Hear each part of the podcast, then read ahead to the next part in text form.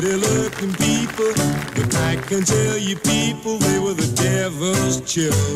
Há 88 anos morria um dos casais mais famosos do banditismo, da roubalheira, do gamanço, do surripianço. A 23 de maio de 1934, Bonnie Parker e Clyde Barrow morriam debaixo de uma saraivada de balas da polícia. Na, altura já eram verdadeiras lendas do crime, conhecidos por assaltarem lojas, funerárias e bancos no período da Grande Depressão, a grande crise económica da década de 30. Os assaltos aos bancos tornaram-se uma espécie de uh, heróis, tornaram-nos numa espécie de heróis populares, justiceiros que roubavam os ricos para darem aos pobres, que, no fundo, eram eles. Mas nem tudo era romantismo. O bando de Bonnie e Clyde não era composto por meninos de couro. Quem se atravessava à sua frente, fosse polícia ou um infeliz cidadão, era morto a sangue frio sem dó nem piedade. Ao todo, mataram nove polícias, o que lançou as autoridades numa implacável caça ao homem, que chegou ao fim, a 23 de maio de 1934, no Louisiana. Sabendo que o casal iria visitar um dos elementos da quadrilha, a polícia preparou uma emboscada. A ideia não era prender Bonnie e Clyde, era simplesmente eliminá-los. E quando o carro apareceu na estrada, os agentes não hesitaram. A primeira bala atingiu logo Clyde na cabeça. Ao todo foram disparadas mais de 100 balas, um quarto das quais atingiu o casal. Clyde Barrow tinha 25 anos, Bonnie Parker tinha 23. Morreram nesse dia, mas a lenda ainda vive. Nesta canção que estávamos a ouvir, por exemplo, The Ballad of Bonnie and Clyde, interpretada pelo músico britânico Georgie Fame, e que chegou a número 1 um da tabela de discos em Inglaterra em janeiro de 68. A canção tinha sido escrita sob a influência do filme de 1967, Bonnie e Clyde, que revolucionou o cinema e abriu uma nova era em Hollywood. O sexo era mostrado sem falsos pudores e a violência era de um nível jamais visto numa grande produção dos estúdios norte-americanos. Os argumentistas tentaram recrutar dois dos realizadores europeus mais célebres dessa época, François Truffaut e Jean-Luc Godard, que, ehm, por razões diferentes, declinaram o convite, embora Truffaut ainda tenha feito sugestões para o guião. Foi então que entrou em cena o jovem ator Warren Beatty, que adquiriu os direitos e percebeu que o tema eh, pedia um realizador norte-americano, ainda que o espírito do guião tivesse muito ligado à novela vague. O escolhido acabou por ser Arthur Penn. Beatty desempenhou o papel de Clyde e o papel de Bonnie foi uh, de Faye Dunaway. O filme eh, demorou a arrancar, mas tornou-se um dos mais lucrativos de sempre da Warner Bros. Para muitos críticos, foi o início do excesso da violência no grande ecrã. O filme não deu apenas origem à balada que ouvimos. Em 1967, Serge Gainsbourg escreveu Bonnie and Clyde, uma canção inspirada num poema de Bonnie Parker, que além de roubar bancos também tinha talento para a poesia, escrito poucas semanas antes da morte da dupla. James. Mort? Ça vous a plu, hein? vous en demandez encore. Eh bien, écoutez l'histoire de Bonnie and Clyde.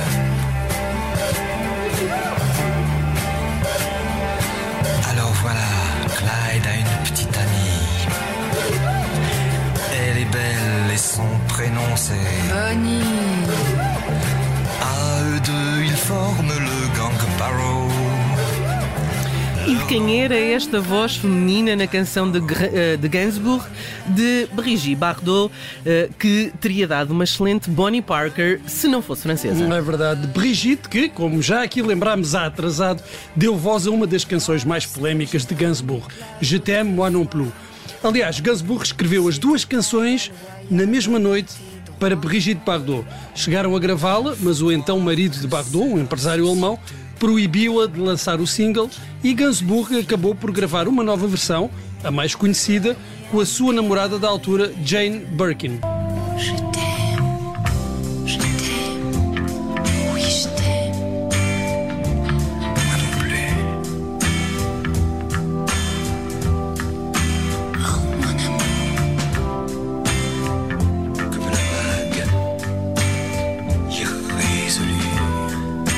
Brigitte Bardot, que foi uma das namoradas de Warren Beatty. Quem que, não foi? Quem, quem não, foi? foi? O que uh, não uh, quer dizer muito, porque, segundo consta, Beatty terá tido relacionamentos mais ou menos duradouros com mais de 100 celebridades. E pensar que Brigitte Bardot foi só uma das 100. Uma meu das Deus. cem, meu Deus. Até que em 1991 assentou com a atriz Annette Bening, também ela uma celebridade. O casal conheceu-se durante a rodagem do filme Bugsy, sobre uh, uh, outra das lendas do crime nos Estados Unidos na década de 30. Bugsy Seal.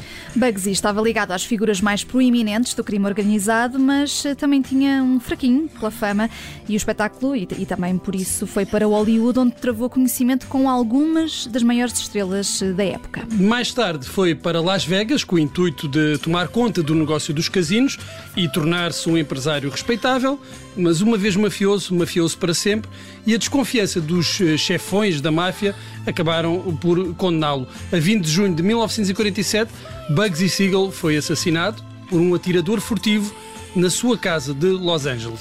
O filme, realizado por Barry Levingston, teve banda sonora de Ennio Morricone.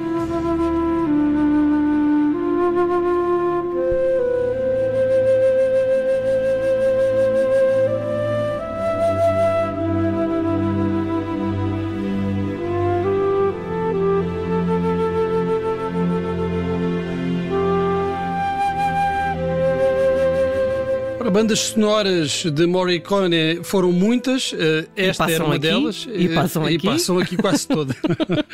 Eh, outra das mais famosas foi a do filme Os Intocáveis, de Brian De Palma, que conta a história do grupo conhecido como Os Intocáveis, os agentes da autoridade encarregados de tentar levar o célebre gangster Al Capone à justiça durante a era da proibição.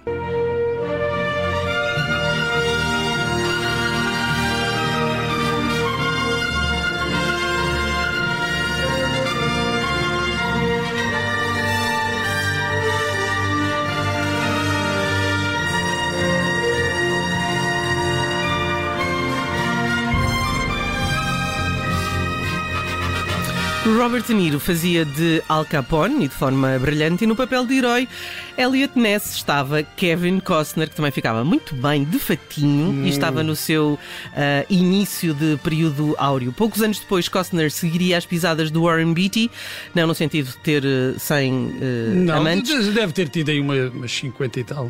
Hum, não, Não, achas que ele era mais- mais não, sabes que ele, ele era casado com uma descendente de açorianos, Cindy Silva, nunca me esquecer deste Ah, nome. é do Kevin Costner. Sim. Ah, então devia ser um rapaz bem Hum, comportado. exatamente, casada com um descendente açoriano, senão ainda levava. Ah, ora, dizíamos que Costner ah, ganhou o Oscar de melhor filme e melhor realizador com Danças com Lobos. E, e depois de alguns fracassos estrondosos, incluindo Waterworld, a estrela de Costner empalideceu e o ator dedicou-se a projetos menos ambiciosos. Um desses projetos mais recentes foi The Highwayman, um filme da Netflix que conta a história de Bonnie e Clyde, mas na perspectiva dos polícias que os perseguiram. Kevin Costner desempenha o papel de Frank Hammer, um dos agentes que participou nessa emboscada a Bonnie Parker e Clyde Barrow. E isso foi há exatamente 88 anos, mas parece que foi ontem. Não parece nada. Olha que parece, olha, olha o que parece. Bonnie and Clyde were pretty looking people, but I can tell you people they were the devil's children. Bonnie and Clyde began their evil doing afternoon down Savannah way. They robbed a store and hightailed out of that town. Got clean away in a stolen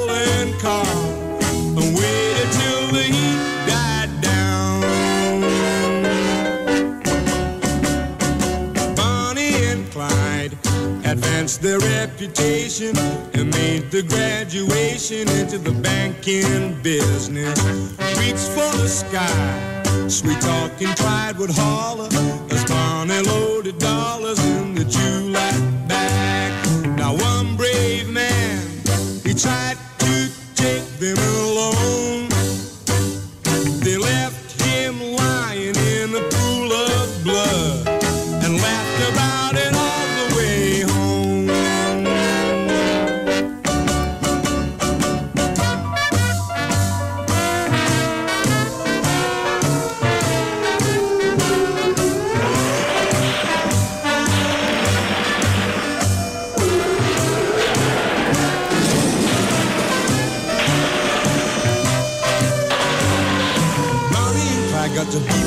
enemy number one. Running and hiding from every American lawman's gun. They used to laugh about dying. But deep inside them they knew that pretty soon they'd be lying beneath the ground together, pushing up there just to welcome the sun and the morning dew.